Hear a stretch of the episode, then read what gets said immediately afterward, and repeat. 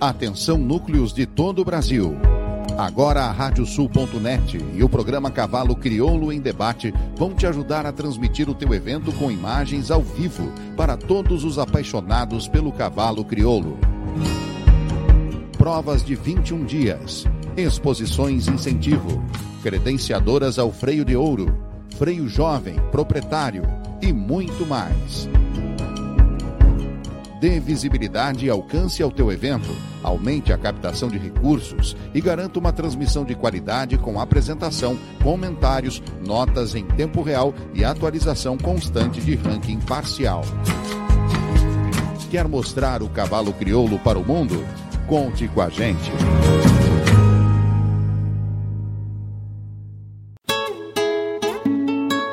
JG Martini Fotografias. Desde 2003, através de suas lentes, a paisagem fica mais bonita, os cavalos mais imponentes e a relação entre homens e animais ainda mais verdadeira. Aprecie um pouco dessa história acessando arroba JG Martini nas redes sociais.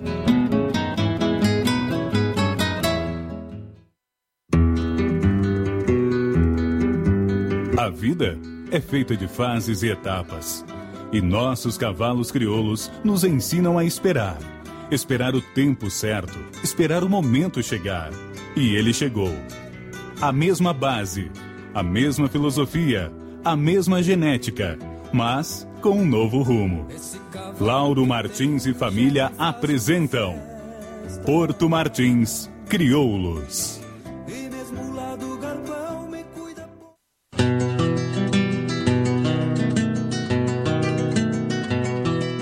Cabanha Três Taipas foi projetada com uma base de éguas chilenas de origens importantes e as grandes matriarcas brasileiras, com foco em alta performance funcional e temperamento. Acasalamentos e serviço reprodutivo a cargo do médico veterinário Venício Neto, assessoria e reprodução. Cabanha Três Taipas. Se tem a marca de cuia, tem função.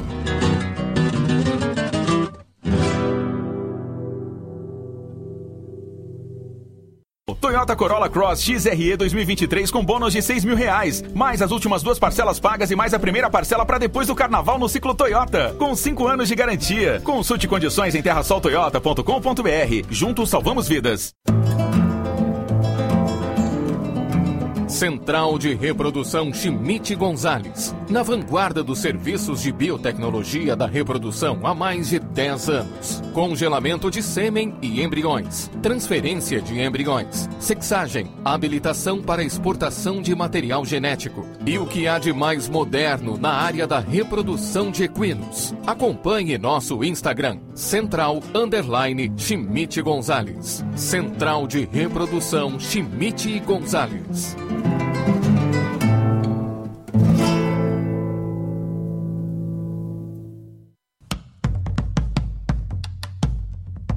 Fazenda Sarandi, há seis décadas desenvolvendo o agronegócio em São Lourenço do Sul e região, com excelência no cultivo de arroz, soja, milho, na criação de gado angus e do cavalo crioulo. Fazenda Sarandi, qualidade a gente faz aqui.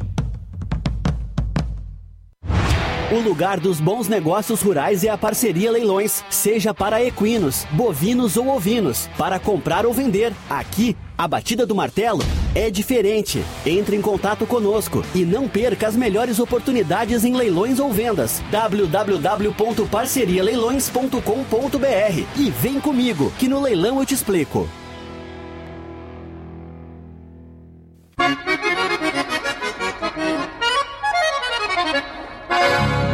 Radiosul.net Regional por excelência.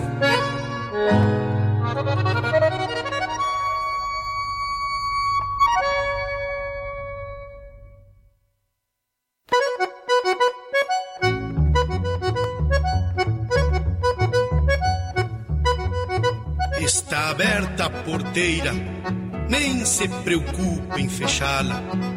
Recorra do plano à várzea, palmo a palmo da hacienda. Não há de curar bicheira, nem recrutar manada, porque se fez cimarrona e mais crioula. Radiosul.net para bebedouro das almas.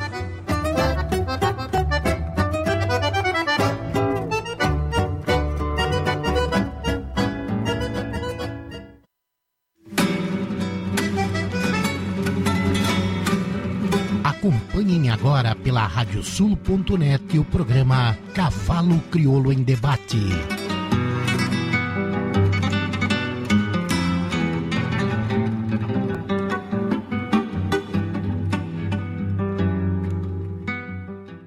Muito boa noite, amigos ouvintes da Radiosul.net, a rádio regional por excelência. Estamos começando mais um programa. Cavalo Crioulo Debate, nosso encontro das noites de terça-feira, para passarmos a limpo a raça crioula. Hoje é dia 20 de dezembro do ano santo de 2022. Estamos no nosso 92 programa da nova série do programa Cavalo Crioulo Debate e o último programa do ano antes do nosso recesso, que vamos ter aí de duas semanas, né?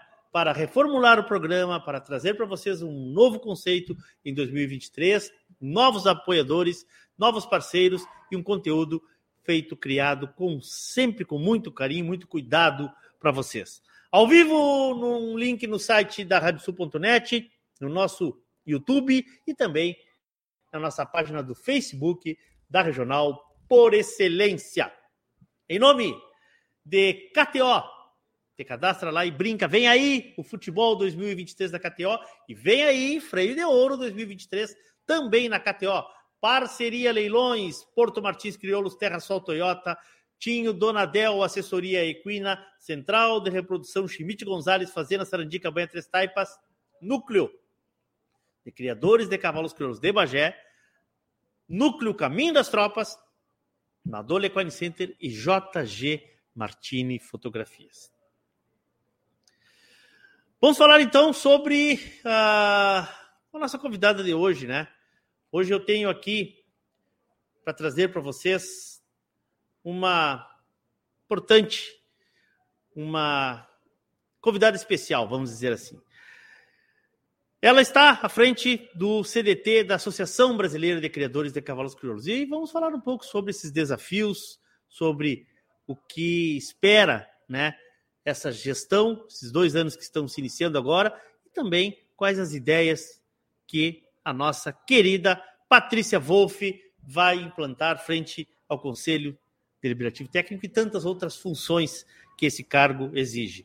Boa noite, minha amiga Patrícia, tudo bem? Bem-vinda. Boa noite, Leôncio, tudo jóia?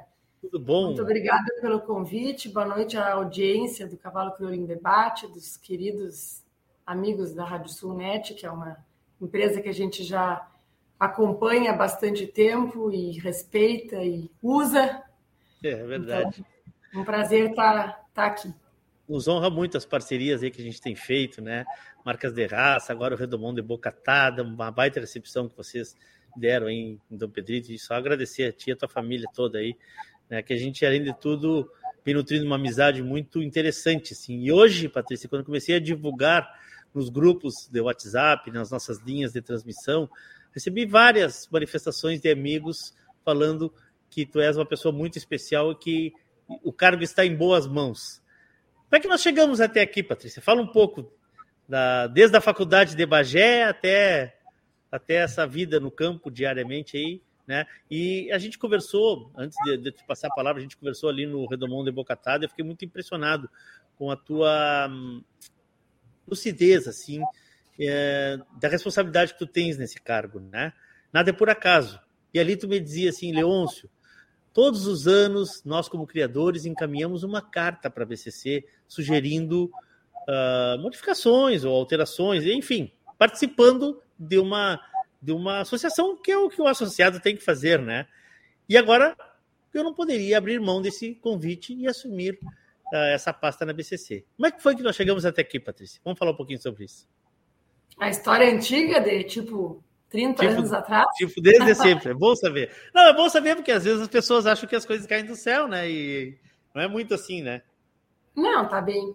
Ah, eu nasci em Bagé, meu pai é veterinário, é, sempre foi pesquisador da Embrapa e eu nasci e cresci dentro da Embrapa, eu morei na Embrapa ali em Bagé até ter 17 anos, Legal. e aí eu entrei na faculdade, aí então é que a gente foi morar na cidade. Sim. E então eu fiz a faculdade na Urcamp, quando eu entrei era Fumba ainda era faculdade, então eu tive a oportunidade de pegar essa transição da, de, da faculdade para a universidade, então tive muito bons professores, professores é, com mais grau, assim, com doutorado, PhD, que vieram uh, para titular a universidade. Claro, claro. E aí foi muito interessante, porque eu pude aproveitar bastante. Mas eu fiz a faculdade muito focada em reprodução de bovinos, que era o que eu tinha mais contato na ocasião. E aí depois eu fui fazer o mestrado em Porto Alegre, na URGS, me especializei em reprodução e melhoramento genético. Mas eu sempre tive muito contato com cavalo, porque o meu pai também sempre gostou muito de cavalo, trabalhava um pouco nos aras, eu acompanhava bastante ele. Sim. Também cavalo crioulo, a Embrapa tinha e tem até hoje um plantel de cavalo crioulo, a gente participava dos raiz, das DN atividades lá na volta de Bagé, e eu fui crescendo nesse meio. E aí casei com o Frederico, e aí viemos morar em Dom Pedrito, e o Frederico sempre foi bastante criolista, eu comecei a virar mais criolista por causa dele, né? É. E assim foi, foi se desenvolvendo a nossa vida, criamos as nossas filhas nesse meio e temos, eu acho que 90% do nosso lazer, do nosso prazer uh, em torno do cavalo crioulo, dos amigos que a gente fez, né? E das, dos conhecimentos que a gente vai adquirindo, das metas que a gente vai tentando cumprir e sempre na volta do cavalo. E aí... Patrícia, então, tu hoje estás também não, desculpa, continua. Tu estás também uh, com, com cargo numa, numa importante representação de, de gado, né? Sim, eu também... tenho dois cargos, na verdade. Eu estou presidente da Conexão da OTG ainda até o final Sim. desse ano, que é uma empresa é, privada de criadores que se juntaram, de, de Erefor e Bravo, que se juntaram para fazer avaliação genética. E hoje a gente tem outros interesses em comum dentro da conexão, mas é um claro. grupo bastante respeitado assim, de melhoramento genético de bovinos de corte no Brasil e fora do Brasil. E uh, também eu estou fazendo parte da coordenação do conselho técnico da, do Erifor, uh, na, na, BHB, também até o fim do ano. Então, esse ano eu estou bem a cheia de compromissos. E Mas 2023, eu... ali de tudo, vamos ser vovó, né? Porque aí, aí vamos, vamos largar um pouco. Esse é o principal de todos, né? Mas, Leôncio, o que eu queria apontar um pouco mais, assim, do como é que, que eu fui trazida até aqui.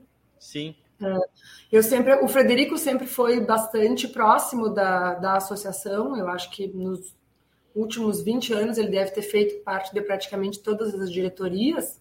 Ele foi vice-administrativo, teve no conselho de planejamento, agora acho que ele está no conselho fiscal. Então eu sempre acompanhei muito de perto assim a, a, rotina da associação, né? Mas pelo lado de fora da cerca. E isso é uma verdade. E foi o argumento que o Frederico usou para nos convencer toda a família a, a eu aceitar esse desafio que o César me propôs que realmente todos os anos a gente sempre mandava uma carta para a associação com alguma demanda e alguma sugestão. E aí, quando chega um convite para a gente tentar uh, ajudar que a associação siga nesse, nesse caminho evolutivo que ela vem, né, nesses 90 anos, como é que a gente vai dizer que não? É complicado, né? A gente se omitir da responsabilidade. Fica claro. fácil depois a gente seguir falando, ah, é. tem que fazer assim, tem que fazer assado.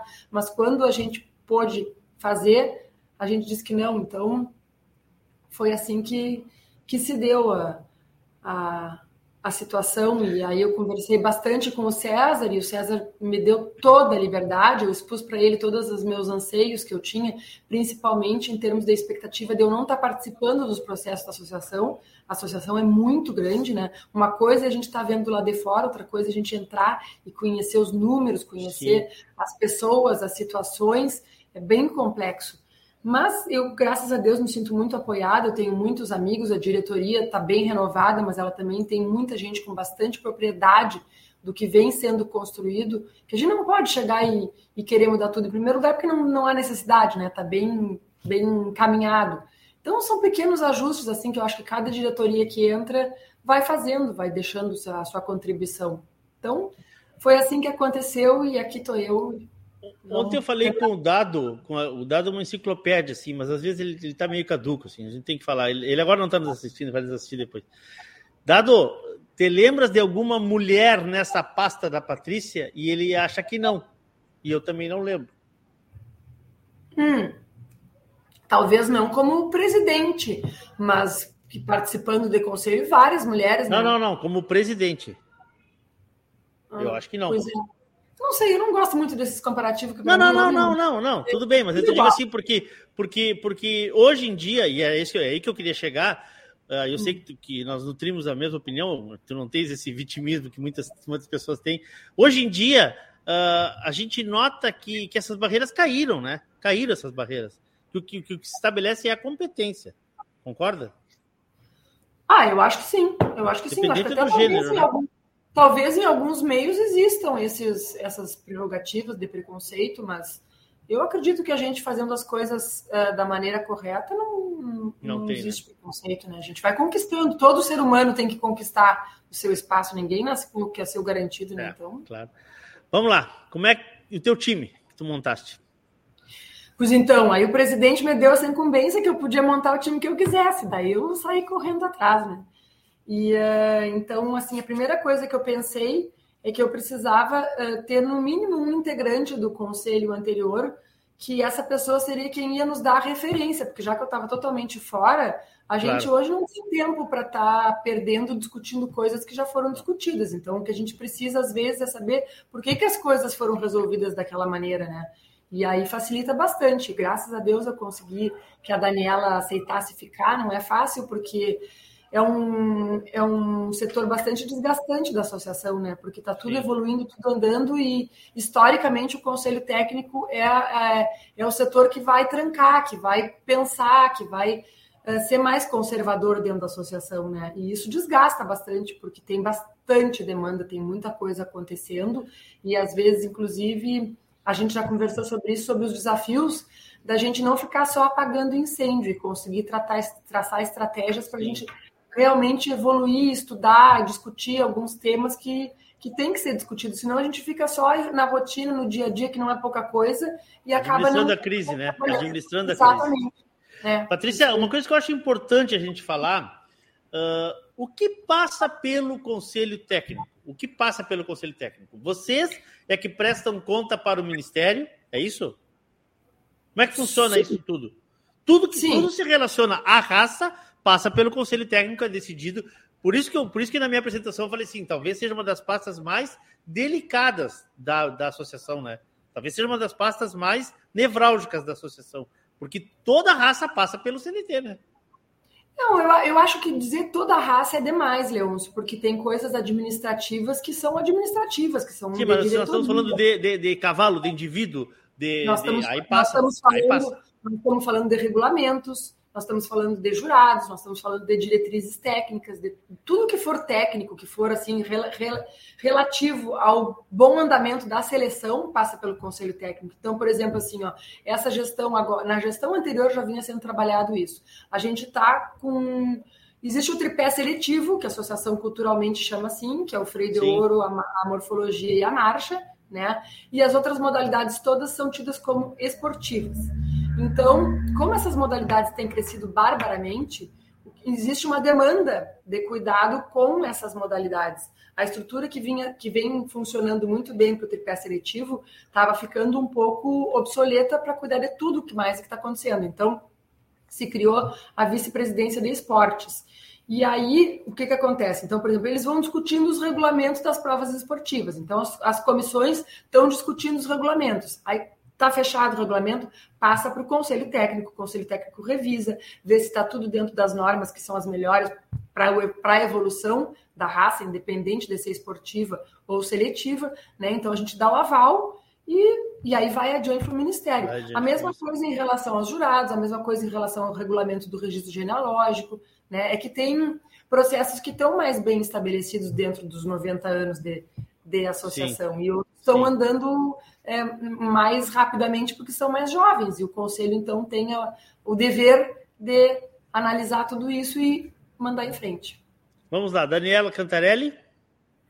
Daniela Cantarelli.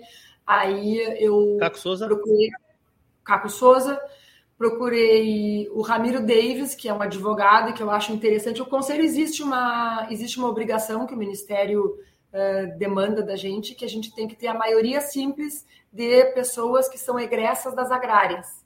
Né? A mesma coisa tá. acontece para os jurados.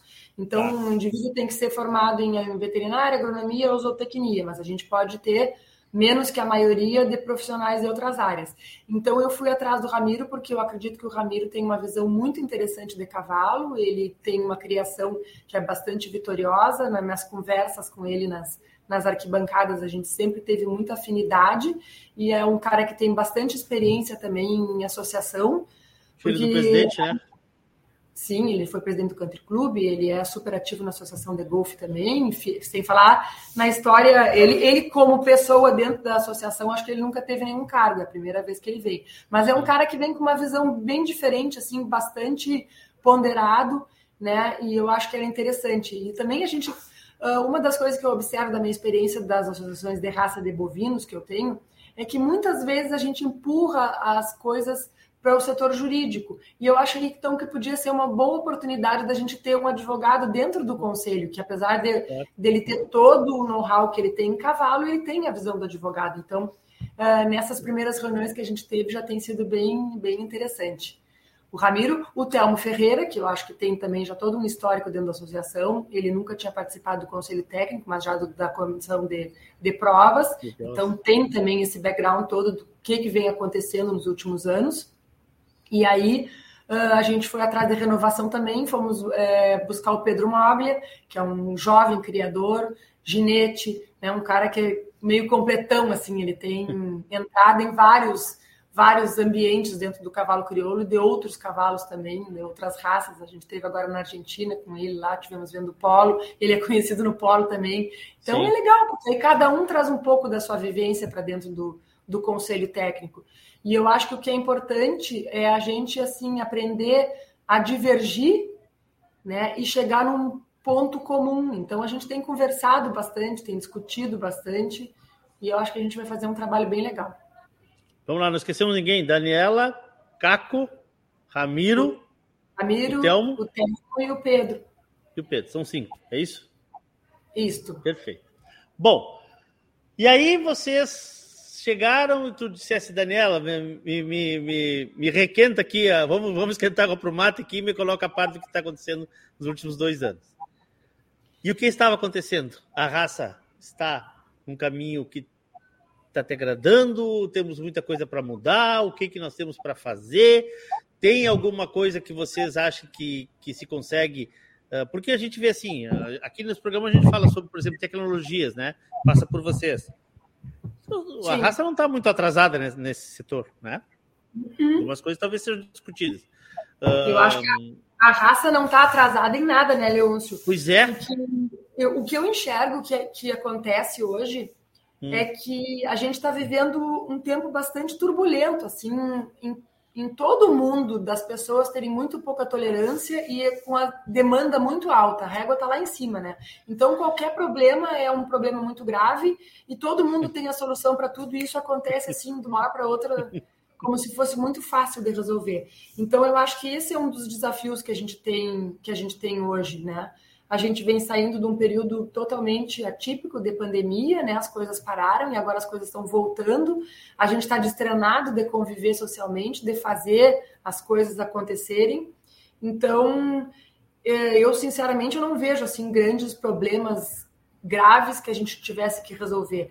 Eu acho que talvez a crise que a gente vai viver, né, esteja já vivendo no cavalo crioulo, é a crise de de pessoas em geral que está acontecendo no mundo inteiro, né? Porque as coisas estão aumentando muito de volume e o, e o, cavalo crioulo ele sempre primou por fazer as coisas muito bem feitas. E a gente conseguir fazer as coisas muito bem feitas num volume muito grande, que é o que tem acontecido ultimamente, não é fácil. O desafio é muito grande. Então a gente tem desafio interno de pessoal, a gente tem desafio externo de, de estrutura, de várias coisas que todos os setores da associação vão ter que que assim correr um pouco mais, eu acho, do que vinha acontecendo, para que as coisas consigam andar bem como elas vêm acontecendo. Então, a gente tem algumas demandas que são é, intrínsecas do Conselho Técnico, que vem sendo trabalhada já há muitos anos, mas eu não vejo assim grandes pautas novas. O que a gente sim vai procurar fazer, e que é uma premissa que o presidente fala para nós todas as oportunidades que, que ele tem, é vamos ouvir o associado. Eu acho que isso é muito importante, porque a gente criou uma cultura no cavalo crioulo que o importante é o cavalo, e de fato o importante é o cavalo, só que o cavalo ele não faz as coisas acontecerem sozinho. Quem faz as coisas acontecerem são os criadores do cavalo. Então eu acho que é muito importante que a gente, como diretoria, tenha isso bem claro na nossa cabeça, que a gente tem que ouvir o associado, a gente tem que trabalhar para que o associado seja ouvido e fazer com que as coisas aconteçam dentro do que é possível fazer. E se não é possível fazer o que o associado deseja, a gente tem que ter obrigação de conseguir comunicar isso de uma maneira que ela seja bem entendida. Então, tem N coisas que a gente pode conversar sobre o que, que a gente vai fazer. Mas eu acho assim, ó, num primeiro momento, dentro do conselho técnico, que nós chegamos à conclusão que era uma demanda imediata e urgente, é o assunto dos jurados. Né? Nós temos muitos eventos acontecendo, muitos, muitos, muitos. A demanda é enorme por jurado e como eu comentei agora há pouco, a régua é muito alta. Então, se não sai um julgamento assim que seja um julgamento de 7,5, 8 de placa para o julgamento, isso vira um, uma, uma polêmica, um, um ponto de discórdia e de, de insatisfação muito grande. E a gente tem que enxergar isso e aprender a trabalhar isso. Então, o que nós estamos tentando fazer é nós constituímos um colégio de jurados que todas todas as gestões vêm constituindo, né? Sim. E aí então o que eu vou ser bem franca assim, o que que eu enxerguei? Eu não sou jurada. Então eu, eu busquei fazer com o nosso conselho técnico, vamos fazer um, um colégio de jurados que está sob a, a a responsabilidade do Conselho Técnico, porque isso é um fato, né? Nós somos responsáveis pelo Colégio de Jurados. Então nós buscamos nomes que foram que sejam nomes assim consistentes, consagrados, que estejam dispostos a trabalhar, porque é bastante trabalho que tem, né? Organizar todas as listas, selecionar os jurados para, para os eventos de base, passar para nós os jurados que são os mais aptos para os eventos que a associação organiza, que são as classificatórias, os passaportes, a Expo Inter, né? Então é um trabalho bastante bastante duro, assim. Eu acho que a gente conseguiu, assim como a gente montou esse conselho, que é um conselho com pessoas mais experientes, com pessoas mais jovens, no colégio de jurados a gente tentou fazer a mesma coisa. Então, eu não sei se o André chegou a falar já sobre isso quando ele não, fez é porque eu, quando, quando eu entrevistei eles, eles estavam assumindo, assim, a gente falou hum. com o César, e depois eu entrevistei, eles estavam assumindo. Então estava tudo sendo conversado. Então vamos lá. Bom, como está então, hoje o colégio de jurados? Nós tínhamos na gestão anterior, nós tínhamos na gestão anterior o Rodrigo Pique era o responsável, né, pelo por essa pasta. Isso. Então, o que, que aconteceu da, da, gestão anterior para essa gestão? O que, que mudou? Hoje nós não temos mais o cargo do Rodrigo. Executivo. Porque com as mudanças, é, com as mudanças que aconteceram no sistema da associação e que aí permitiu com que o superintendente do registro, que é o Frederico Araújo, ficasse mais liberado, ele, o Frederico hoje não tem tanta demanda dentro do setor do registro. Então a gente optou por manter o Frederico como como um cargo misto entre, entre o registro e o executivo técnico. E aí, então, a gente foi uh, atrás do colégio de jurados. O que, que, que, que nós pensamos? Vamos pegar um jurado que seja um cara consagrado, porque o coordenador do colégio ele não pode julgar. Isso é uma regra do ministério. Então, o que, que a gente fez? A gente já pegou, pegou o André, que é um jurado, o André Rosa, que é um jurado consagrado, que é um cara que tem uma didática muito boa, que é um, uma pessoa que está se dedicando assim à morte para a associação atualmente. Ele já estava então envolvido na vice-presidência de, de eventos, que é o cara que fica totalmente na aspa do touro, né? Sim. Ele está da sala para a cozinha. Então, o André aceitou o desafio de, de ficar como coordenador do Colégio de Jurados. O Dado Sunier ficou de suplente do coordenador do Colégio de Jurados, e, e, aí então o Dado pode julgar, porque era uma demanda dele, ele disse que queria voltar a, a, julgar e a gente achou muito bom, então o Dado ficou de suplente. E aí a gente procurou mesclar o colégio assim. Dois integrantes do Conselho Técnico. Então, nós pegamos o Telmo Ferreira e o Caco Souza, que são dois jurados também consagrados, então, que têm facilidade em lidar com com esse tema de jurados? Porque é muito difícil para mim chegar como presidente do conselho técnico e de uma hora para outra começar a escolher jurado. Eu não estou convivendo com isso nos últimos anos, sabe? Então a gente tem que, tem que fazer com que as coisas aconteçam, não, não só com, com o aval da gente, a gente vai dar o aval, mas vai dar o aval com uma, um trabalho de base que não é a gente que está fazendo, e que eu acho que isso é muito importante, porque tem um impacto enorme nas criações das pessoas. Muito. Então. Muito vamos lá, temos quatro: o André, o Dado, o Caco e o Telmo pelo conselho. Aí o Zé Moura, que é integrante da velha guarda, se eu posso dizer assim também, um jurado extremamente. não não nos envelhece muito, Patrícia, não nos envelhece muito. Meu Zé colega, meu colega de aula, então eu, eu não posso falar. Um, e aí, assim, o Zé, o Zé era um jurado que não estava podendo trabalhar muito nos últimos anos, em função de trabalho, e aí eu levantei o telefone para ele, pedi para ele, pelo amor de Deus, a gente precisa de ajuda, e aí ele me atendeu, graças a Deus. E aí uh, fomos atrás também de alguns integrantes jovens, e aí os nomes que a gente chegou foi o Telmo Peixoto, conhecido como Pastel, e o Leonardo Arden, que também são dois jurados jovens, mas os jurados já que andaram nas pistas mais pesadas. Julgaram muito assim, no ano passado, né? É, e assim a gente vai procurando mesclar as, as atividades de um e de Sim. outro, né?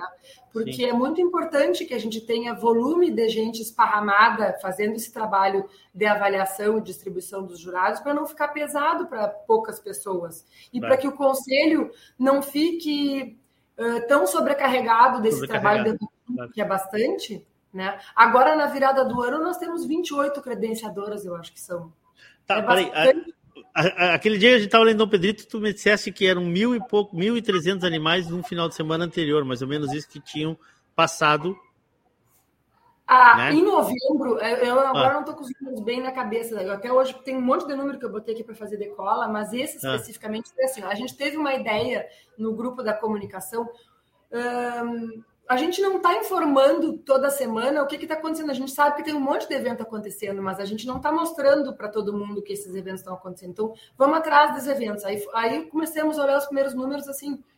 400 e poucos cavalos, 500 e poucos cavalos correndo num final de semana, em várias modalidades. Isso é muita Muito. gente, né?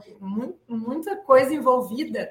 E aí, então, a gente foi indo. Então, tem N números para falar. Uh, se eu não me engano, em 2022 nós vamos fechar em torno de 420 eventos. Isso dá uma média de mais ou menos entre 8 e 10, 10 eventos por final de semana. Por final de semana. Sabe? É, é bastante coisa.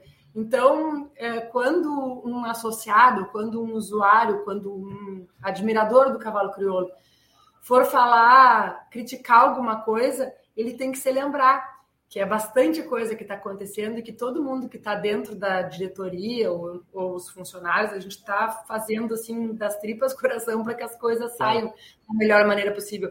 Mas às vezes é difícil a gente conseguir assim com o efetivo que a gente tem, que vem de cinco ou dez anos atrás, fazer com que as coisas aconteçam. Não, é o difícil é agradar todo mundo, né, Patrícia? A gente sabe disso, né? O difícil é agradar todo mundo, né?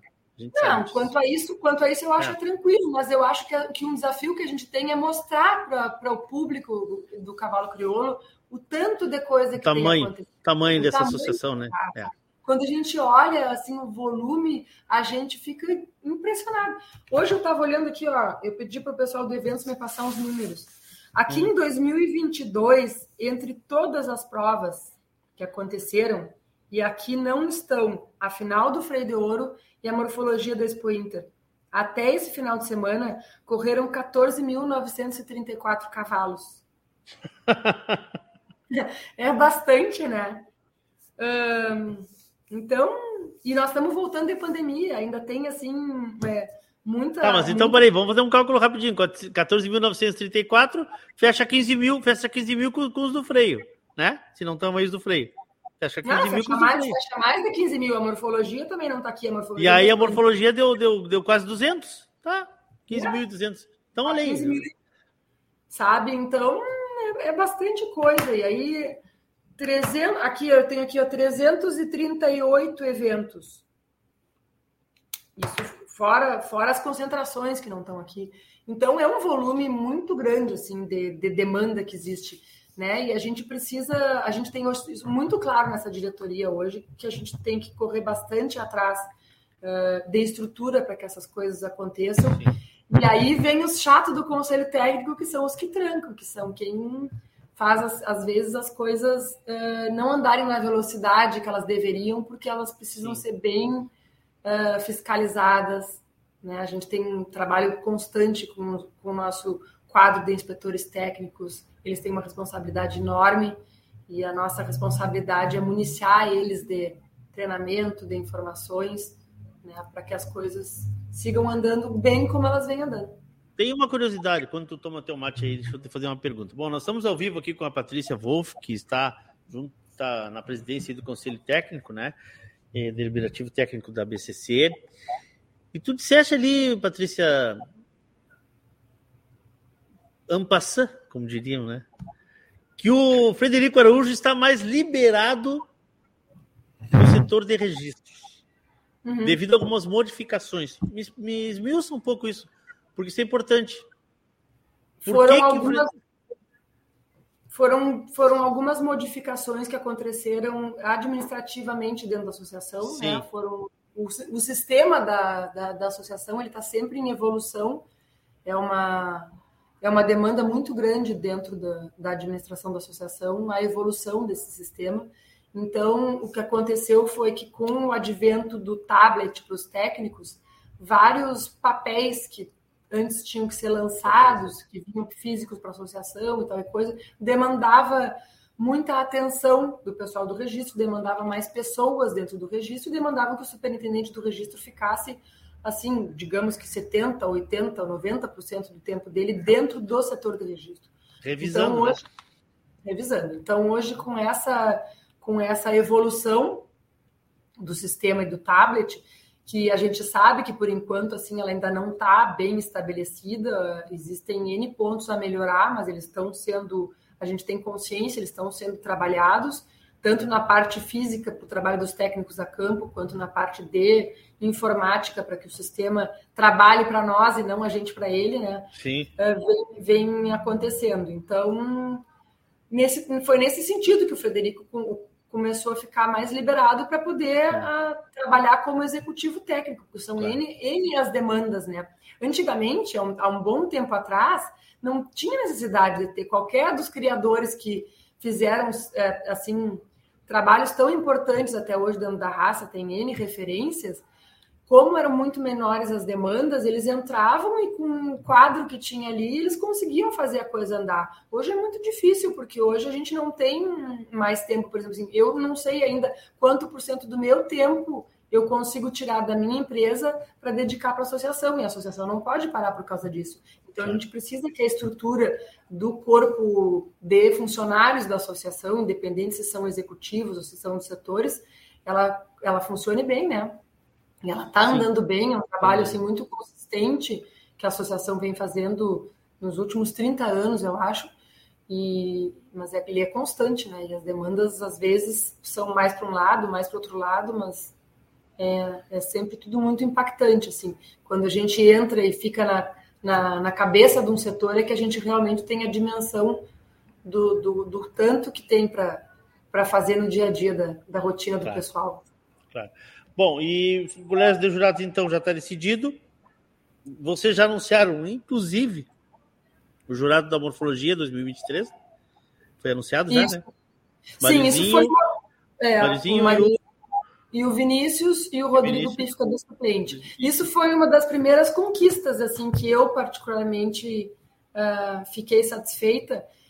Foi a gente teve até hoje uma reunião com o Colégio de Jurados, conjunta do Conselho Técnico com o Colégio de Jurados, que foi uh, antes da prévia, da, foi uma reunião em novembro, que a gente já tratou desse assunto, então a gente discutiu se valeria a pena a gente uh, antecipar ou não a divulgação, como era antes. Tá. A gestão anterior, eles preferiram uh, avaliar o andamento, porque foi a gestão onde os passaportes cresceram mais. Então, sim, a ideia dele foi uh, avaliar o andamento dos, dos jurados nas, nos passaportes para depois divulgar. Mas existem N demandas assim dos criadores e expositores da Expo Inter de tentar saber antes quem é o.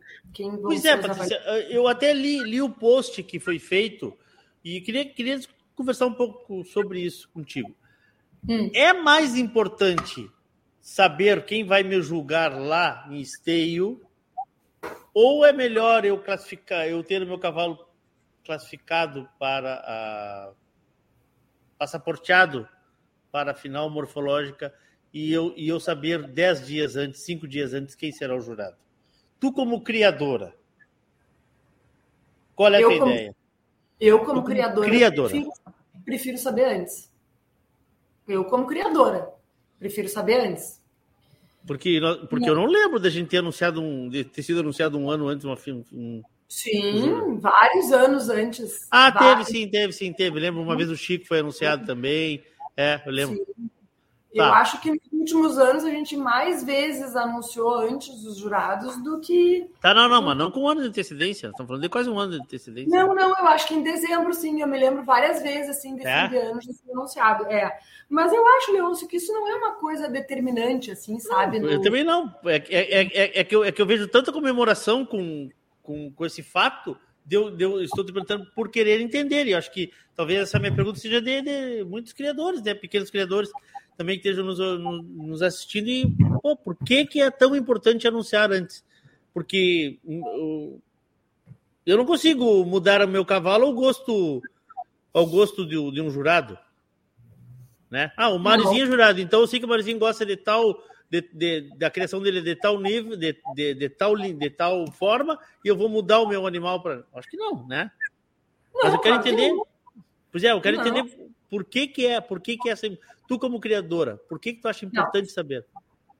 Não, eu, mas, mas tá, só um pouquinho. Eu não tô aqui falando como criadora, tô falando como. Não, mas eu tá, mas nós estamos falando agora, agora é a hora, a hora do cafezinho, não, do cafezinho. Mas é, que, mas é que eu acho assim, olha, é importante a gente tentar justificar o, os porquês que a gente quis escolher agora. Tá. Porque tem uma série de coisas implicadas que eu acho que aí são as coisas que quem tá do lado de fora, às vezes, não fica sabendo. É isso então, que eu quero fazer. Assim, por exemplo, assim, se eu quisesse que o Mariozinho e o Vinícius, que são dois criadores, e o Rodrigo Pi também, são três criadores ativos, eles expõem, eles participam da Expo Inter com muita frequência. Se eu quisesse deixar para convidar eles em maio, junho, julho do ano que vem, muito provavelmente eles já estariam com os animais que eles levariam na Expo Inter lá na frente de preparo, sabe? Então, isso foi uma das coisas que a gente pensou. Tem N implicações, tem a parte particular do jurado, que é um criador, dele poder um, optar, vou participar ou não vou participar, porque ele pode Perfeito. escolher, né? Olha, boa, no ano que vem. Ótima resposta. Bicho, Perfeito. Um bicho que vai, vai ganhar Expo Inter, me deixa para o outro ano. Esse ano eu quero, eu quero ir lá. Sabe? E também tem toda a parte da, do encaminhamento dentro da avaliação dos jurados. Nós temos que escolher jurados para 22 passaportes. Que loucura. É bastante coisa, sabe? Então, o que, que a gente pensou? Vamos escolher agora os jurados da Expo Inter e esses jurados automaticamente eles vão ficar de fora dos julgamentos dos passaportes. Esses jurados não julgam passaporte. A ideia é que esses jurados não julguem passaporte. Eles podem passear nos passaportes para ir se informando, para ir conversando, né? Mas a ideia é que eles fiquem de fora, porque aí eles ficam descompromissados, né? Totalmente assim. Eles vão chegar na Expo Inter. Sim Se eles quiserem chegar cegos na Expo Inter, eles chegam cegos na Expo Inter, sem, é. sem compromisso de já ter julgado algum cavalo antes ou não. Embora isso eu acho que não seja determinante para esses jurados que vão julgar a Expo Inter, porque são é, jurados absolutamente seguros, né? Muito, com muito. um currículo incontestável. As pessoas até podem não concordar com o julgamento em si, mas com os nomes eu acho que que não. Então foi assim, ó, nesse primeiro momento foi o que a gente pensou. Vamos trabalhar com de uma maneira mais conservadora, usando jurados que julgaram nos últimos tempos, né, pessoas que são uh, que nos deixam muito seguros. E aí vamos avaliando novos nomes e ou, ou nomes que não são tão novos, mas que a gente ainda não viu assim com tanta, pelo menos esse colégio que está posto agora, né? Hum.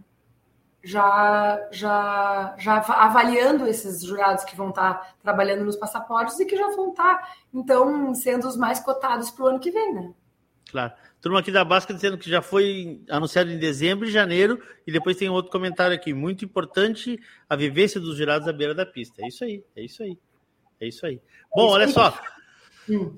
E isso já é diferente no freio, né? No freio, nós não vamos anunciar antes ou vamos anunciar antes quem, quem serão os jurados da final? No freio é mais difícil, né, Leôncio? No freio não. No freio a ideia é manter como a gente vinha fazendo nos anos anteriores, porque a gente precisa, em primeiro lugar, fechar o ciclo do freio para ver quais são os jurados que vão estar impedidos. Esse ano, na morfologia, o que a gente fez foi o contrário. A gente impede os jurados.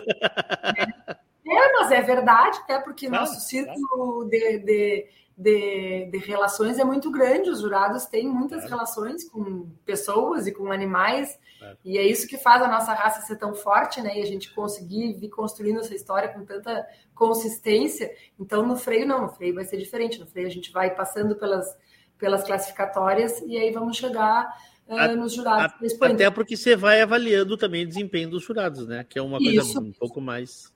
É, e a, mas vamos assim tentar, uh, com a maior brevidade possível, uh, assim que termine o ciclo, divulgar os jurados do freio, para que os certo. criadores também fiquem menos ansiosos. Patrícia, nessa, nessa minha meu retorno aí à convivência da raça de 12 anos, né? Naquela época lá que a gente convivia lá em Bagé, eu tinha um, contato maior, depois me afastei, vim morar em Porto Alegre, agora voltei com o negócio da rádio. Uh, eu comecei a entender algumas coisas e tem algumas discussões que eu, que eu, que eu travo assim com alguns criadores, principalmente, né? Aquela coisa de o meu animal não pode receber uma nota 7 em fevereiro e uma nota 7, 6,5 em, em junho. Eu acho que pode, porque são dois jurados, é um momento diferente, é um momento distinto, o julgamento ele está posto e cada um tem o seu olho. Ponto. Mas é uma, uma, uma demanda grande a qualificação e o aumento do número de jurados. Vocês têm que pensar, e eu sei que vocês estão pensando nisso, já teve agora uma reunião aqui em Esteio, uns 20 dias atrás, que eu fui convidado, não consegui ir, que era sobre as modalidades esportivas, né, que o Fernando fez, a gente acabou não falando sobre isso. Se tu puder me ajudar, o que, que foi decidido ali? Porque vocês estão em busca de novos jurados para a raça. Isso é, uma, isso é uma verdade, né? Na verdade, o que aconteceu, Leôncio, que a gente tem que lembrar é o seguinte: nós estamos voltando de pandemia. Então, durante pelo menos dois anos, a gente teve uma diminuição imensa do número de eventos. A gente foi praticamente impedido de fazer novos concursos, reciclagens, né? Ficou muito difícil de juntar as pessoas nesses Sim. últimos anos. E, e, por enquanto, a maneira como a gente vai construindo os nossos jurados e as pessoas dentro do cavalo crioulo é, é com reunião, com conversa. A gente ainda tem é, bastante caminho em termos de metodologia para conseguir fazer com que as coisas aconteçam de maneira mais objetiva. Mas aí, uh, eu acho assim, ó, por isso que os cabelos brancos são tão importantes, né? A gente, Ai. quando é mais novo, a gente não valoriza isso, depois de mais velho, a gente valoriza. Por quê? Eu uh, já fui uma crítica ferrenha dos julgamentos e dos jurados, não como pessoas, não, não, não como pessoas. Eu acho que a gente sempre tem que tentar separar a pessoa da figura que está ali julgando. Até porque se fosse fácil, todo mundo fazia, né? Então, eu que não sou jurado, criticar um jurado é muito fácil. Agora, quando eu tô como criador, como eu tô, quando eu estou competindo, eu tenho um grau de exigência, assim, e a gente, como associação, tem que tentar fazer com que ele seja cumprido da melhor maneira possível. Então, eu já tive muitas teorias sobre jurados. E aí, eu, come... eu gosto muito de futebol. E eu comecei a me dar conta que um futebol é um esporte bem mais antigo, né? Que uma atividade bem mais antiga que o cavalo crioulo, um volume bem maior, né? Profissional e os erros acontecem muito também. Por quê? Porque tem uma pecinha que é uma pessoa, que ela tá ali como uma figura. Nem o VAR ela... esse ajuda, né? Nem o VAR esse ajuda, né? Até hoje a gente não sabe se o VAR ajuda ou atrapalha. Para mim, por exemplo, o pênalti do Di Maria não aconteceu, mas o que, que a gente vai fazer? O jurado nem olhou o VAR, e aí depois os caras dizem que foi, então foi, pronto, final. Então, na verdade, eu acho que a gente. Uh o desafio da gente é esse. Então, realmente, a gente tem essa consciência nessa gestão que a gente precisa dar uma corrida atrás, assim, tanto em termos de volume de jurados, quanto em termos de reciclagem, de ajuste das listas, mas são coisas, assim, que dependem de trabalho físico. Então, a gente vai levar um tempo, talvez, nesse primeiro ano, a gente ainda não consiga mostrar mostrar serviço, mas a gente vai trabalhar bastante para que... Eu vou lançar uma campanha aí para que a, que a gestão da, dos presidentes da, da BCC dure de 3 a 4 anos. Já vou lançar essa campanha aí. Vai ser mais difícil de arrumar gente, viu? não vai ser fácil. Mas seria melhor, né? Mas seria melhor, né? Ah, pra se olha, colocar em prática, né? Tu sabe que eu acho que não? Eu acho que não, Leôncio, porque eu acredito que essa alternação de pessoas na diretoria ela é muito saudável, sabe? Se a gente conseguir fazer o que eu consegui fazer no conselho técnico, de manter a referência, mas botar pessoas novas com visões diferentes, eu acho que é muito importante, muito, porque a, a, raça, a associação cresceu muito, é muito volume de gente. Hoje nós temos 4 mil e poucos associados, mas são milhares de usuários sabe? As demandas mudam muito, então Muda eu acho muito. que é muito importante que a gente tenha uma, sempre uma renovação, sabe? E de vez em quando vão voltar uns mais velhos que ficaram fora um tempo, dando uma descansada, porque é desgastante. A gente, é. a gente enfrenta bastante desafios e nem, nem todo mundo tem a capacidade de separar uh, as, as pessoas das figuras. Sim. Hoje eu estou vice-presidente técnica. Eu não vou ficar aqui por muito tempo. E eu ainda assim sigo sendo a pessoa que eu sou, né? Claro. Então. E segue, é... e segue criando cavalo, e segue né, competindo, é, como foi o caso semana passada. Nosso negócio e, sigo, e você vó. Então, as pessoas, a gente tem que tentar entender isso. E às vezes, mais de dois anos, eu acho que pode ser um pouco sacrificado. E é uma coisa que eu conversei assim bastante com o César e converso com os nossos companheiros de diretoria e no conselho também. Eu acho que a gente tem que cuidar quando a gente está num grupo fechado, assim, de pessoas que estão uh, traçando as diretrizes de uma associação, para não não se distanciar assim da realidade que é a dos, a dos criadores, as demandas das pessoas comuns que não estão hoje com o poder da, da decisão. Boa. Né? Porque assim, ó, a quantidade de perfis que nós temos hoje de criadores, há 10 anos atrás era, era inimaginável. 15 anos atrás era inimaginável. Né? Quando a gente dizia aqui no programa, uh, olha, acho que uh, várias vezes teve, teve, debates muito interessantes no início do programa. Olha, quem sabe se nós não temos que partir de repente para diminuir, diminuir plantéis para se ter mais qualidade? E uns diziam: não, vocês estão loucos. Uh, cavalo crioulo tem que ter quantidade para tu conseguir chegar na qualidade. Hoje a gente vê dezenas de vezes RPs baixíssimos chegando na frente né, em exposições e, e, em provas. Então as coisas estão mudando muito, né? Ah, gostei Deixa do óculos. Quando boto, quando boto o óculos é porque tem informação, né? Minha, a minha cola. Eu tô cheio de carinho. Adorei. Uh, o ano passado, ah. nós registramos mais ou menos 400 RPs 01. 470 afixos novos. Sério isso? Sério, bem sério. 771 novos sócios. É bastante coisa, né? Então, às vezes, a gente olha assim, ó, as padreações diminuíram, os registros definitivos e provisórios diminuíram, 27 mil transferências, sabe o que é isso? É, é, é tudo muito grande. Então, o, o, que, que eu acho assim? Às vezes a gente fica preocupado, ah, tá diminuindo o registro, depende do tá diminuindo, não, não é bem assim, tá mudando um pouco, né? E é bem como tu falasse, né? agora nos últimos dois anos, na, na morfologia da Splinter, nós tivemos animais com RPs muito baixos ganhando o grande campeonato. É uma coisa assim, é. que antigamente a gente pensava assim, ah, eu nunca vou conseguir, porque tem tantos criadores com manadas tão consistentes e volumosas, e os caras são os craques, são magos para fazer cavalo bom e cavalo bonito, a gente não vai chegar lá. Então tu tem que comprar. E a gente está vendo hoje que não é bem assim, que como o universo, o leque se abriu muito. Democratizou muito, né?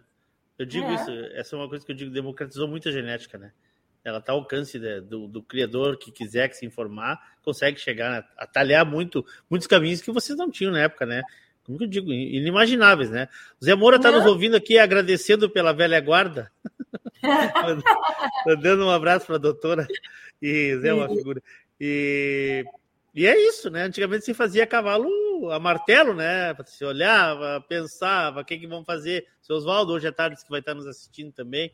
São os homens, são gente que, que, que fez uma raça uh, com muito pouca referência. Hoje em dia se tem a, a, a, chance de diminuir o erro, né, Patrícia? Até porque isso é, é, é, é, é menos gasto, né? Diminuir o erro é menos gasto. E até, até o acesso à informação, né, Leôncio? Claro. 30 anos atrás a gente não tinha nem o site, nem as coisas que as coisas, os números que tem no site hoje, a gente não tinha. Para tu ir atrás do quinta geração do pedigree ah. de um animal, tu tinha que conhecer alguém que conhecesse a história e que te contasse ela. E aí tu tinha que escrever ou ter memória boa. Hoje não, hoje é muito mais tranquilo, né? De, de... embora talvez a competitividade hoje seja muito Sim. maior, mas Sim. a gente também tem muito mais acesso, né, à informação, então... Sim, para ver cavalo tinha que andar, andar, andar. Agora você, a gente consegue ver foto, consegue ver vídeo, né, consegue ver... Claro, ah, hoje... por exemplo, assim, ó, quando a gente começou o nosso criatório, o Frederico já tinha cavalo um pouco mais de tempo, assim, mas eram poucos animais, então o, o volume de remates era muito menor, então para a gente conseguir co comprar uh, animais destacados naquela época, a gente tinha que pagar muito caro, não que hoje a gente não tenha que fazer um investimento alto para conseguir, mas hoje tu tem muito mais volume, e talvez hoje a média de animais que vai para o mercado seja muito superior à média que ia há uns anos atrás, porque as pessoas não tinham essa cultura da importância do tu ofertar genética boa ao mercado, é, né? Porque que era meu ficava comigo, frente, né? Claro, ali na frente, o que tu ofertasse de bom, ele vai aparecer e tu vai ter um retorno, né? Então, claro. é, é, muito diferente o que acontece hoje do que acontecia anos atrás. Aconteceu muito rápido, né? Então, é, é isso que deixa a gente, quando está dentro da associação, ansioso por atender a todas as demandas que é. tem. E isso que eu acho que deve ser o maior desafio de vocês, né? É, como a gente disse, não se consegue agradar a todo mundo, mas conseguir responder a, aos anseios, porque eu sei que uma característica de vocês é ninguém vai ficar sem resposta. Pode que não seja a resposta que quer ouvir, né? Mas o, o César falou aqui, nós temos que fazer o que o associado, ou temos que estar do lado do associado, como tu disseste, o cavalo é importante, é, mas não existe uma associação sem o associado, sem o criador. Então, essa, ah, esse diálogo que eu acho que vocês estão estabelecendo nesse início aí, para mim é muito importante, muito salutar. Eu acho assim, Alonso, não que isso não acontecesse antes, eu acho que claro. sempre aconteceu, mas o que eu acho que, que pode pode estar tá acontecendo é o seguinte: a, a gente é bom em fazer cavalo, em falar de cavalo e em, em, em tudo que, que rodeia o cavalo, mas a comunicação talvez não seja o nosso forte. Então, é muito importante que a gente tenha consciência disso e que vá atrás de recurso para buscar fazer com que as pessoas é, entendam da melhor maneira possível as coisas que estão acontecendo. Então, por exemplo, isso que a gente é, pensou assim de divulgar os números dos finais de semana, talvez seja uma, uma das coisas que a gente não tivesse pensado antes. Por exemplo, assim, as Sim. pessoas estão agora, ah, tem a FIC, tem a delegação da FIC. Tu sabe quantos animais vão para a FIC? Hum. 30? Não, 30 são os da morfologia. Sim, são da 90, morfologia. Ah, tá, tá, tá. tá. Sim, paleteada, paleteada e frente. Imagina. Né?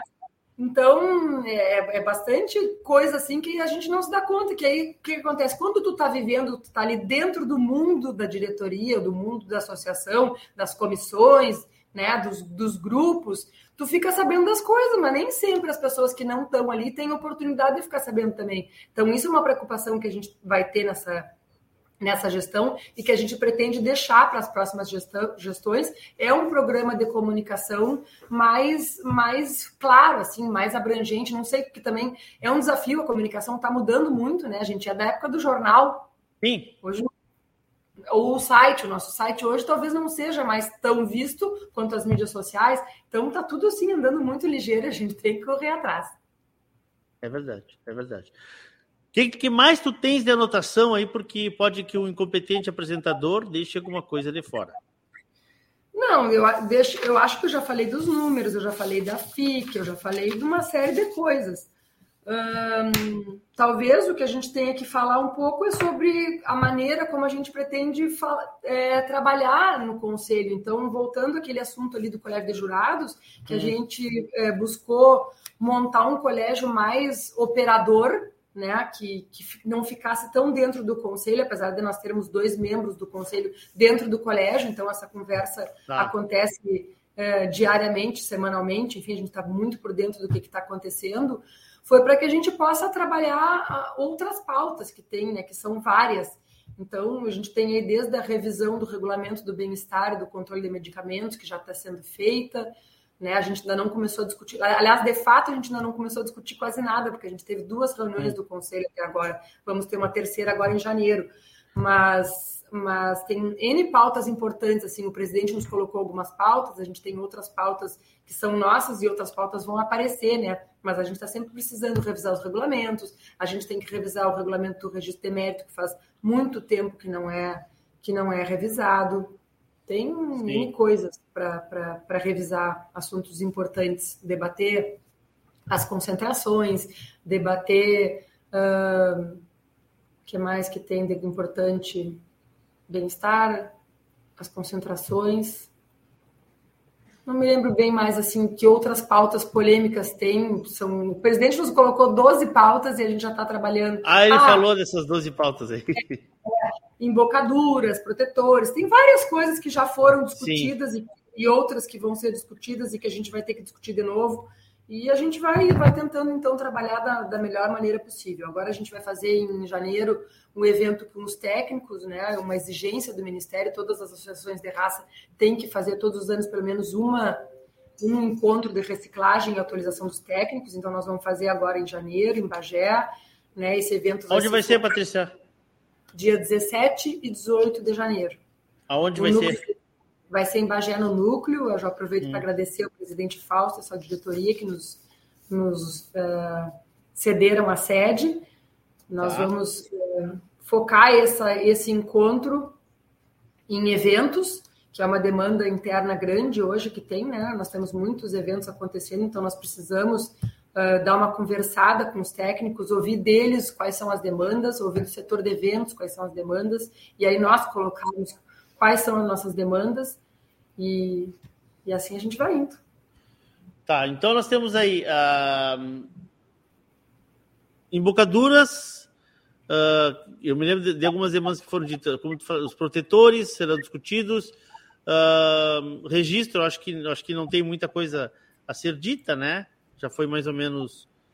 Não, não, mas o registro sim, né? Mas o, eu estou falando especificamente do registro de mérito. Se eu não me engano, o regulamento do registro de mérito ele não é revisto há coisa de 20 anos, uma coisa claro, assim. Ele foi, ele foi feito e ah. desde então ele vem operando e ele está bem, mas é, é, muito importante que de quando em quando a Mudou gente muita uma... coisa, claro. Mudou muita coisa, claro. Não, ele, provavelmente ele não vai mudar muita coisa, mas o que a gente vai fazer vai não, ser. Digo, mudou ser... muita coisa de 20 anos para cá, mudou o cavalo, mudou tudo, né? Mudou a forma de criar, mudou tudo, né? É, sim e não, né, Leôncio? Eu acho que não, não mudou tanta coisa assim, mas é, mas é importante, é um dever do conselho estar tá sistematicamente revisando esses regulamentos. Sim. Até porque às vezes tem uma, uma coisa que foi escrita há anos atrás, que hoje precisa ser melhor escrita para que as pessoas possam entender melhor e não haja confusão, né? Patrícia, agora falando um pouco da, de ti, do indivíduo Patrícia, da criadora Patrícia, que está hoje à frente do Conselho Técnico. Teu desejo, tu tens um desejo de assim, eu, quando assumi esse compromisso, eu queria fazer tal coisa, mudar alguma coisa. Mudar ou não? O termo certo não é mudar discutir alguma coisa. Acho que alguma coisa tem que ter a digital, minha digital. Acho que todo mundo que assume uma pasta como essa tem, tem um anseio assim, ou não? Não serás lembrada como? Serás lembrada como?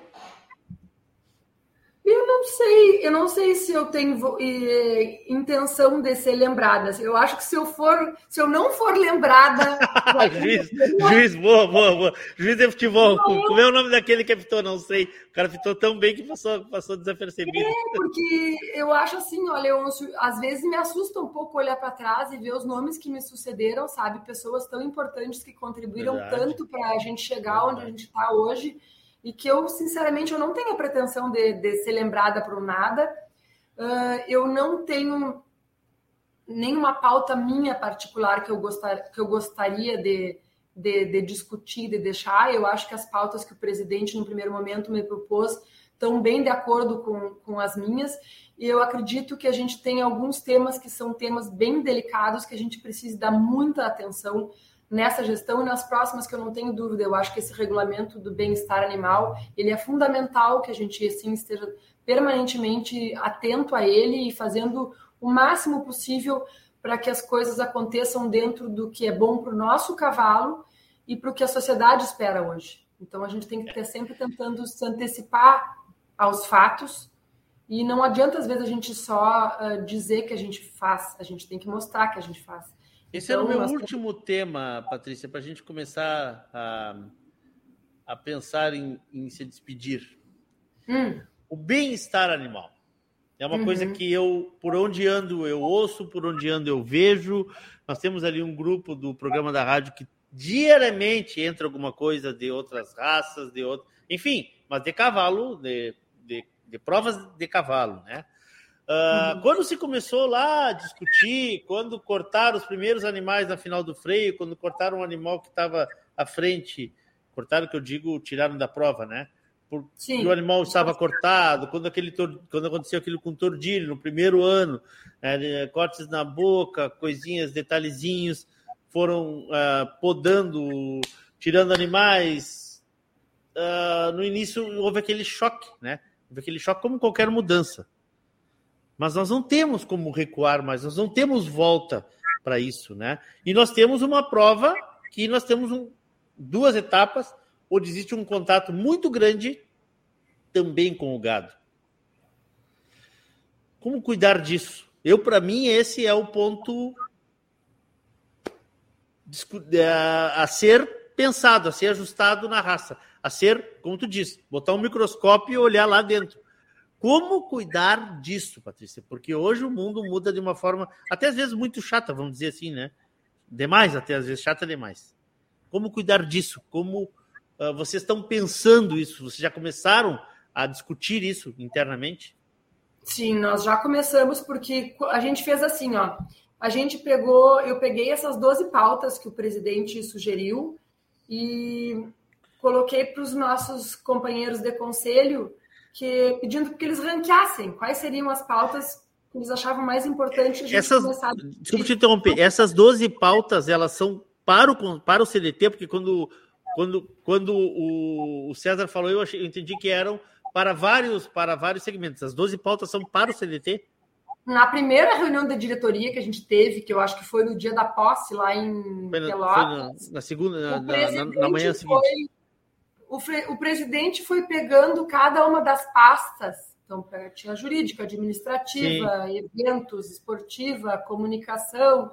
E eu foi deixando o conselho técnico por último. E para cada pasta ele foi dizendo: ah, eu gostaria que fosse visto isso, ou precisa ver isso, né? Da maneira é. dele, muito objetiva, muito organizada Está uh, sendo muito bom, assim, muito fácil trabalhar uh, nessa diretoria. E aí uh, e eu fui, e a minha pasta foi ficando para trás. E eu, meu Deus do céu. E ele já tinha me passado offline nessas 12 demandas, né? Que não são dele particulares, são necessidades da associação, né? Claro. E aí, além das minhas 12, ele botou mais umas 5 ou 6. E aí eu já dei um grito, né? Porque eu digo, meu Deus do céu, vai faltar, vai faltar tempo, nós vamos ter que ter uma reunião por semana. E, e às vezes a gente não consegue chegar num consenso numa, numa reunião só, a gente precisa claro. de mais tempo para amadurecer, para conversar com, com outros criadores ou com pessoas que a gente que a gente gostaria de se aconselhar, né? Por isso que é um conselho. Então a gente fez isso, a gente a gente é, cada um de nós fez a sua lista de ranking, depois nós chegamos numa média e é lógico que o, que o regulamento do bem-estar foi o primeiro deles, porque isso está presente 24 horas nos nossos eventos e nas nossas casas, nas nossas vidas, né? Então, a gente já saiu correndo atrás de, do como, de como fazer. E aí eu busquei dali, busquei daqui e chegamos no nome do Marcelo Cairoli como a pessoa mais indicada para fazer, uh, para ficar encarregado dessa pasta nesses próximos dois anos pelo know-how que ele tem, pelo contato que ele tem com outras raças, com outras realidades de competições equinas, né? E eu acho que a gente foi bastante feliz, porque o Marcelo comprou a ideia, ele entendeu que a gente estava disposto realmente a revisar e a, e a fazer o regulamento mais consistente, mais abrangente, né?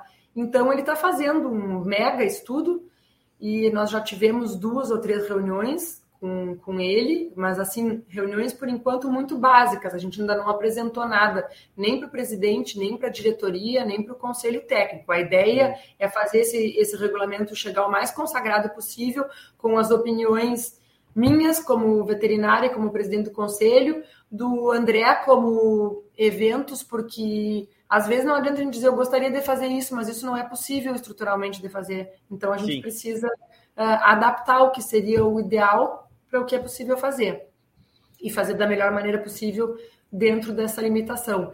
E com o Fernando Gonzalez também usando a experiência dele como veterinário e como hoje o vice-presidente de provas esportivas. Então, a gente está fazendo essa base, vamos apresentar para o presidente, para o presidente nos dar o aval, olha, estamos no caminho certo, porque é, isso vai demandar mais algumas mudanças ainda de estrutura e de pessoas envolvidas para que a gente consiga cada vez mais estar tá protegido uh, em torno do cavalo, em torno da associação, para que o bem-estar seja cada vez mais uh, presente em todos os nossos eventos e que a gente possa mostrar isso. Sim vocês estão uh, pensando tanto na parte prática quanto na parte jurídica, imagino. Isso tudo nem passou pelo jurídico ainda, né? Então, qual, qual vai ser o rito? Provavelmente a gente vai. Uh, a gente está muito perto, eu acho, de chegar no regulamento ideal. Aí nós vamos apresentar ele para o presidente, o presidente nos deu aval, é isso que, que a gente está pensando, ok. Aí vem para dentro do conselho técnico, o conselho técnico discute de fato, né, e avaliza esse regulamento, porque tem uma série de, de demandas técnicas dentro dele, e aí o próximo passo é ir para o jurídico e para a diretoria. E é, a gente tem que correr com isso, porque o ciclo já está andando, e, mas essa, essa mudança, essa alteração, essa atualização no regulamento é muito necessária. Essa inconsistência jurídica que, que, que, me, que a gente vive hoje me preocupa bastante, obviamente, a gente vive todo o Brasil, né? não é só o cavalo crioulo, um, ela, ela, ela me preocupa muito quando a gente sabe que as pessoas que, que tentam impedir, por exemplo, uma prova, ou que tentam impedir um circuito, são pessoas que querem se promover às custas de um, de um assunto que muitas vezes eles não conhecem, né? Muitas vezes eles não conhecem, deputados e muitas vezes não conhecem, então querem se promover às custas de. Por exemplo, vamos dizer que os teus cachorrinhos daqueles são maltratados porque o cachorrinho passa uma prova inteira atrás de uma pedra, buscando uma pedra e trazendo para a gente brincar com ele. Então que ele não pode porque o bichinho está sendo enganado. Então, se tiver alguém olhando, né? Só para ilustrar, a gente estava lá em Dom Pedrito agora no Bocatado e a Patrícia tem os. São três, né? Não, são, sempre... são filha, são três. Tá, mas são três, são três das filhas. Então, eles andam ali, eles brincam, eles ficam todo o tempo ali. E, e, pode alguém dizer que os cachorros são maltratados por isso, porque estão sendo enganados, porque atira uma pedra, traz a pedrinha, busca pedra, entendeu? Então, assim, normalmente o que eu vejo são, são pessoas, o que eu quis dizer com isso? Que entram uh, com uma ação contra um esporte ou contra um. um, um é um esporte, uma atividade, né? sem o conhecimento, mas para se promover. Por isso que eu te pergunto, se isso tudo que vocês estão fazendo nesse estudo todo, existe também uma base jurídica, porque é o que me preocupa mais, né? Porque a gente sabe que, que, que, que as, são aventureiros que querem quer dizer isso. Normalmente as pessoas que entram com recurso contra isso são pessoas que não têm conhecimento de, de como de como existe o, o até do mercado que circunda um cavalo, né? Então, essa, é, é, por essa era a minha dúvida. Leôncio, vamos, vamos analisar sobre dois aspectos. O primeiro deles, eu acho assim, ó, quando a demanda vem de alguma ONG, a gente até pode aceitar a ignorância, porque é, são coisas que acontecem. Às vezes tu tem um foco, por exemplo, eu gosto de futebol, alguém gosta tanto de um animal que, que seja motivo para ela querer impedir a atividade de outras pessoas que também gostam de um animal, porque ela acha que está errado, mas enfim, vamos lá. Quando se trata de algum político ou de algum de alguém da justiça, eu até me surpreendo muito com essas pessoas, porque eu fico muito impressionada como que num país pobre que nem o Brasil, as pessoas possam, um deputado, um vereador ou um juiz, tá demandando coisas quando a gente tem gente passando fome, a gente tem gente é. sem esgoto. Porque que é o holofote, né? Sem educação. Mas, mas, enfim, não adianta. Essa é a realidade que a gente vive hoje e a gente tem que, sim, como associação, se preocupar com isso, como criador de cavalo, se preocupar com isso. Então, é muito importante que, em primeiro lugar, a gente esteja embasado juridicamente e essa é uma das coisas que mudou na associação. Quando que há anos atrás a gente pensou que uma associação de criadores de cavalos ia precisar ter um setor jurídico? E hoje a gente precisa ter um setor jurídico, porque tudo é judicializado no Brasil hoje. E se a gente não quer perder muito tempo e dinheiro, a gente precisa estar prevenido, né? Então, hoje, claro. um e-mail que a gente vai mandar, a gente precisa que ele passe pelo jurídico. E, um, e é um fato. Então, é como eu te disse, o que a gente está fazendo com o regulamento é, primeiro, tem essa parte básica de estudo de vários regulamentos que estão sendo compilados no regulamento do cavalo crioulo, né? E aí vamos passar pelo, pelo conselho, pela diretoria, pelo jurídico, e então fazer com que ele seja cumprido. E, e existe conversa com outras raças, Patrícia? Sim, sim, nesse, nesse trabalho. Vocês conversam? Isso, nesse trabalho que a equipe do que o Marcelo e a equipe dele estão fazendo, eles estão hum. analisando vários regulamentos, o regulamento do Ministério, o regulamento de outras raças, né? Tem da FEI, tem é um compiladão, assim. Eu acho que hoje o nosso regulamento do bem-estar deve ter 10 ou 15 páginas, nós vamos para 40, 50 páginas folgado. Legal. Né? Legal. Tentando, tentando fazer com que ele fique o mais, o mais uh, completo possível. Sim. E outra, né? E outra, né? Uh, a gente uh, lida também com a tradição, né? Que é uma, que é uma coisa que às vezes o pessoal berra um pouco pela tradição, né? Ah, mas há 50 anos, há 40 anos atrás, o meu, meu avô criava cavalo, meu pai criava cavalo de tal jeito. Os cavalos não tinham. O protetor, por exemplo, acho que vai ser uma. uma vai ser mais briga do que o beat tênis que foi instalado na, ali na. Então, pra a gente tem. Para tu ver como é a evolução das coisas. Hoje, os eventos do cavalo crioulo podem ter beat tênis junto. Claro. Por que, que não? Né? Óbvio, então... óbvio, óbvio. Sempre, né? É. Mas o que eu te digo, mas, mas então tem isso, ainda temos que, que, que, que bater um pouco com a, com a, tradição, que é de onde vem nosso cavalo também, né?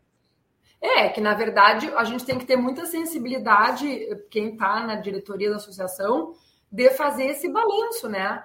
Uh, o que a gente fazia anos atrás não pode ser motivo para trancar o que a gente vai fazer daqui para frente Perfeito. e também não pode não pode ser motivo para que a gente seja trancado por alguma coisa uh, algum evento externo, como seria no caso de alguma denúncia de bem-estar. Então, a gente tem que sim claro. ficar muito ligado nisso e ir atrás de todos os recursos possíveis para que a gente cada vez mais faça os nossos eventos com segurança e que a gente mostre para a comunidade que os nossos eventos têm muito bem-estar.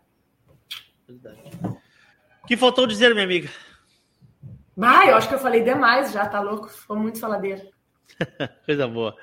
Patrícia, eu quero te agradecer a tua gentileza mais uma vez, dizer publicamente da minha admiração por ti, pelo teu trabalho, pela tua família, por tudo que tu representas e agora mais ainda por essa pasta que tu estás com tanta coragem passando por ela nesses dois anos. É um desafio que eu não imagino o tamanho que seja, sinceramente. Eu não imagino. Uh, convivo com vários diretores, né? Tenho amigos que estão na diretoria, que já foram de diretorias, e vejo, vejo uh, quão desgastante, o quão. Quanto tem que se doar para isso, como tu disseste, né? Mas estar aonde tu estás, eu acho que é um pouquinho a mais, assim. Acho que é como. É quase como. como é como, como ser o comandante geral da coisa, assim, porque é muita coisa. É muita coisa chegando de tudo que é lado, é muita decisão a tomar, é muita responsabilidade. Olha, em hipótese alguma, isso, isso é um mito que talvez ele tenha sido verdade durante muitos anos na associação, mas que hoje não é mais assim. As não é mais. Hoje, não, hoje as demandas dos setores são todas assim, ó, muito volumosas. O compromisso de cada um dos vice-presidentes ele é bastante grande. Imagina o Miguel Scarpellini, que é o homem da caneta, do dinheiro. Bah, é né? esse. Saúde então, aí, se espirrar, se espirrar, saúde, Miguel.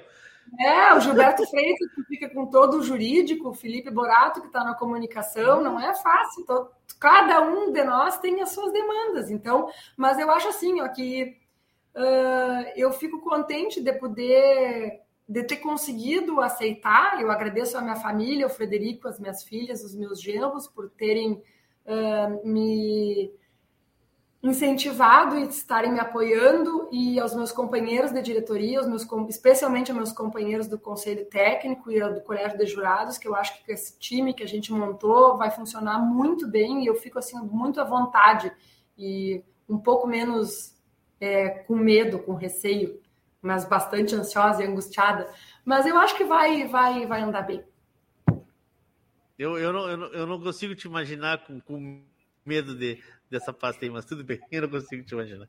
Eu não consigo te imaginar. Patrícia, obrigado. Muito obrigado pelo ano que a gente, pelas vezes que a gente conviveu. Parabéns pelo teu trabalho, sucesso. Como é o nome da neta? Caetana. Que a Caetana vem em 2023 para alegrar mais ainda a família de vocês. Um vai beijão. junto com a FIC. Vai ser na FIC, né? Junto com a FIC. Eu acho que, ela vai, acho que ela vai nascer dia 15 de abril. Não, ela vai estar atrasada. Acho que ela vai nascer antes. Acho que é 15 de abril, não sei. Acho. Pertinho do bocal, pode ser. Pertinho do bocal. Obrigado, Patrícia. Obrigado mesmo. Sucesso para ti. Conta sempre com a gente. Obrigado por, por tudo, por tudo, sempre pelo respeito que tu sempre trataste a Rádio Sul e a minha pessoa. Muito obrigada, Leôncio. Para vocês também, muito, muito obrigada, muito sucesso e conta comigo como a BCC sempre que precisar. Obrigado. Bom ano. Para todos nós, tudo de bom. Saúde. Tudo de bom. Isso aí que a gente precisa. Bom, eu conversei aqui então com Patrícia Wolff, que, com toda a sua simpatia aí, falou um pouco sobre essa estar presidente do Conselho Deliberativo Técnico.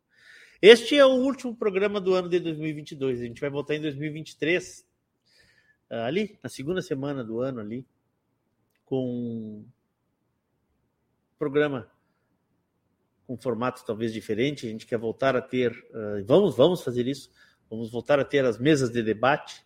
Né? Vamos aqui onde eu estou agora está sendo preparado a Casa Rádio Sul, onde nós temos um estúdio de gravação também, onde eu estou. E aqui nós vamos fazer a nossa mesa de debates, né? Para voltar a debater a raça, também online, uh, também ao vivo, né? No presencial, ao menos uma vez por mês a gente quer ver se consegue fazer esse, esse debate aqui. Nós Tivemos um ano de muito trabalho, um ano de muita realização, um ano em que a Rádio Sul uh, cresceu muito, em que a gente teve mais afinidade ainda com o cavalo crioulo. Né? Tivemos um, 15 dias de transmissão na Expo Inter. Estamos preparando um 2023 melhor ainda para vocês. Transmitimos eventos, estivemos juntos da raça, acompanhamos todas as mudanças. Estamos à disposição de vocês, como ouvintes, como amigos, como criadores, sempre para atender as demandas, para aceitar e acolher pautas para os nossos programas, né, para parcerias, enfim, vem muita coisa por aí. Nós vamos ter um programa especial dos remates, uh, que a gente quer ver se faz semanal, nós vamos intensificar as transmissões de provas, nós vamos fazer uh, transmissões de alguns leilões, já temos aí, já, já fomos contratados em 2023 para isso, e nós vamos trazer um formato né, um pouco diferente do cavalo que eu lhe debate. Eu espero vocês o ano que vem. Este programa, que tem o apoio de KTO, Parceria Leilões, Porto Martins Crioulos, Terra Sol Toyota, Tinho Donadel, Assessoria Equina, Central de Reprodução Chimite Gonzalez, Fazenda Sarandi, Cabanha Três Taipas, o apoio importantíssimo do Núcleo de Criadores de Cavalos Crioulos de Bagé também, né, que durante meses a gente divulgou o Tempranito, os nossos amigos do, do Núcleo Caminho das Tropas, com Alvorada, Crioulo também, um evento maravilhoso. Madole Equine Center, que encerra sua participação hoje aqui. Obrigado, Maurício, obrigado pela confiança. E o meu amigo JG Martini, que é o responsável por 90% das nossas imagens aqui que a gente traz no programa. Eu volto com vocês o ano que vem. É isso aí. Em 2023, eu espero todos aqui muito obrigado pela companhia, muito obrigado pela parceria, pela fidelidade. Desculpem as vezes que a gente errou, mas tenho certeza que sempre, sempre, sempre este que está aqui procura acertar. Não é sempre que a gente consegue. Peço desculpas e encerro o ano com muita satisfação, com muita alegria de tantos amigos que eu fiz este ano em torno do cavalo e que 2023 a gente esteja um pouquinho mais junto ainda. Quem está olhando, quem está me acompanhando aqui ao vivo, tem um stories no meu Instagram com uma história falando um pouco sobre a importância do cavalo para o mundo. Dê uma olhadinha ali. Lima Duarte conta uma, uma história. Está ali no meu Instagram, no stories do meu Instagram. Agradeço de novo. Muito, muito, muito, muito obrigado. Dia 20 de 12 de 2022, são 21 horas e 22 minutos, eu encerro o Cavalo Crioulo em Debate deste ano. Um beijo no coração de todos, queiram bem, não custa nada. Obrigado, boa noite, até! Fui! Atenção núcleos de todo o Brasil. Agora a Radiosul.net e o programa Cavalo Crioulo em Debate vão te ajudar a transmitir o teu evento com imagens ao vivo para todos os apaixonados pelo cavalo crioulo. Provas de 21 dias, exposições incentivo, credenciadoras ao freio de ouro, freio jovem, proprietário e muito mais. Dê visibilidade e alcance ao teu evento, aumente a captação de recursos e garanta uma transmissão de qualidade com apresentação, comentários, notas em tempo real e atualização constante de ranking parcial. Quer mostrar o cavalo crioulo para o mundo? Conte com a gente.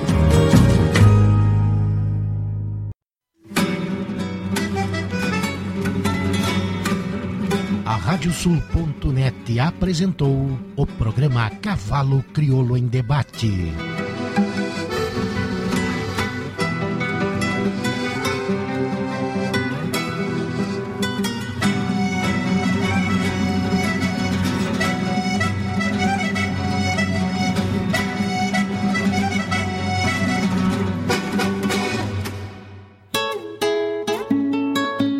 JG Martini Fotografias. Desde 2003, através de suas lentes, a paisagem fica mais bonita, os cavalos mais imponentes e a relação entre homens e animais ainda mais verdadeira. Aprecie um pouco dessa história acessando arroba JG Martini nas redes sociais.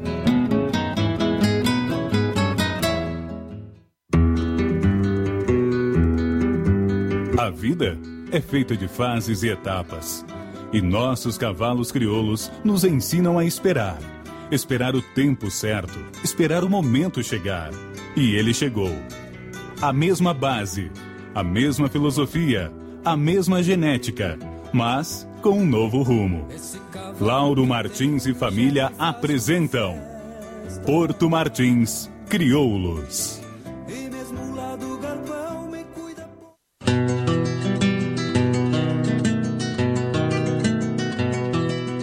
Cabanha Três Taipas foi projetada com uma base de éguas chilenas de origens importantes e as grandes matriarcas brasileiras, com foco em alta performance funcional e temperamento. Acasalamentos e serviço reprodutivo a cargo do médico veterinário Venício Neto, assessoria e reprodução. Cabanha Três Taipas. Se tem a marca de cuia, tem função.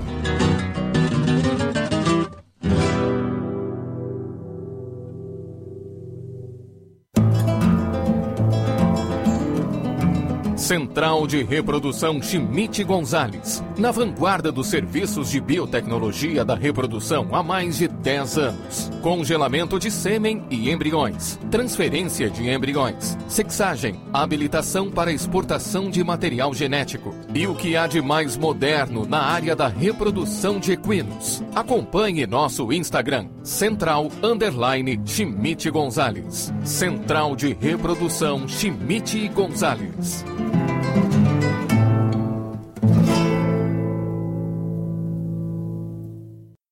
Toyota Corolla Cross XRE 2023 com bônus de 6 mil reais, mais as últimas duas parcelas pagas e mais a primeira parcela para depois do carnaval no ciclo Toyota, com 5 anos de garantia. Consulte condições em terrasoltoyota.com.br. Juntos salvamos vidas. Fazenda Sarandi, há seis décadas desenvolvendo o agronegócio em São Lourenço do Sul e região, com excelência no cultivo de arroz, soja, milho, na criação de gado angus e do cavalo crioulo. Fazenda Sarandi, qualidade a gente faz aqui. O lugar dos bons negócios rurais é a parceria Leilões, seja para equinos, bovinos ou ovinos, para comprar ou vender. Aqui, a batida do martelo é diferente. Entre em contato conosco e não perca as melhores oportunidades em leilões ou vendas. www.parcerialeilões.com.br e vem comigo que no leilão eu te explico.